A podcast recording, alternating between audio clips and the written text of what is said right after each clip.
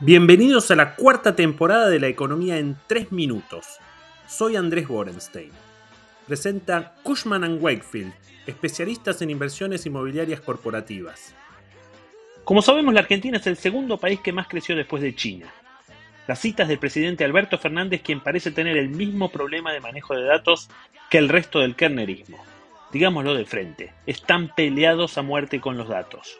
Recordamos que ya con Cristina Argentina tuvo menos pobres que Alemania y así.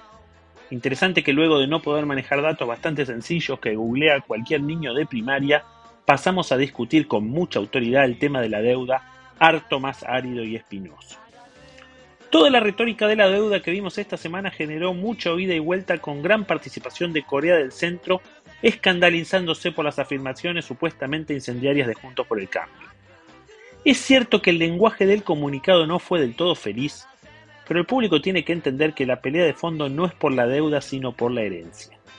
Si Massa toma más deuda en estos meses será porque generó más déficit y por tanto los problemas sobre la herencia serán dobles. Habrá que reducir un déficit más grande y renovar mayor stock de deuda. Si la herencia es más difícil, las chances de éxito son más bajas dada una sociedad que parece reclamar soluciones para pasado mañana. A esto se suma el doble estándar de los autopercibidos intelectuales que toleran cualquier cosa del peronismo y son implacables con cualquier otro. En la discusión de la deuda una gran cuña es el cepo cambiario. Sin clientes no hay trata y sin cepo no hay financiamiento para el kernerismo.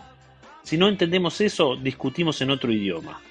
Ahora, el endeudamiento en pesos con instrumentos ajustados por valor del dólar hace mucho más oneroso el costo de salir del cepo porque es medio imposible salir con un tipo de cambio parecido a este. Y cuando devaluas, ¡pim! te crece la deuda. Por suerte para el próximo gobierno, Massa tiene dificultades para colocar deuda en pesos, aún con el cepo más duro de la historia.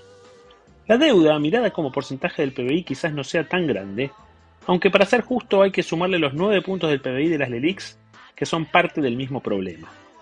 Pero grande o chica, es claro que va a restar margen de maniobra para el próximo gobierno, y por ende, parece bastante coherente que quienes aspiran a gobernar pidan más ajuste y menos deuda.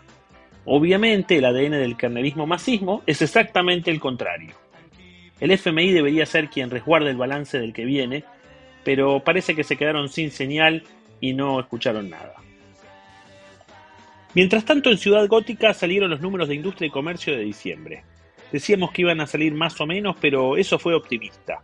Ambos cayeron pero quizás recuperan algo en enero. En líneas generales la actividad va planchadita planchadita, como decía Sumo. Son horas críticas también para el agro y los mapas de clima no son alentadores. El escenario de 35 millones de toneladas de soja y 40 millones de maíz ahora luce probable. Eso nos pondría en una cosecha casi tan mala como la del 2018. Hay tres implicancias claras de esto. El nivel de actividad no hay forma de que crezca. Nuestro pronóstico de cero hasta luce optimista con una cosecha tan floja. Segundo, se pierden recursos fiscales por todos lados. Y tercero, los 2.100 millones de dólares que se ahorraron en importaciones de gas son una pequeña parte de lo que se perderá en exportaciones agropecuarias. Así que amigos importadores, al dólar oficial, ya saben, dos líneas de cuatro.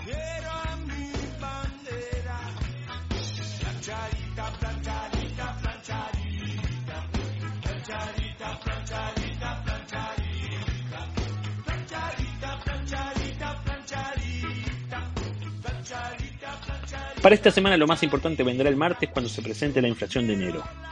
Luego del 7,3 de la ciudad, que el INDEC tire algo parecido al 6, daría para el meme del abrazo entre Maradona y Bilardo. Febrero no viene bien en materia de precios, así que la historia de la inflación al 3 y pico queda para otra función.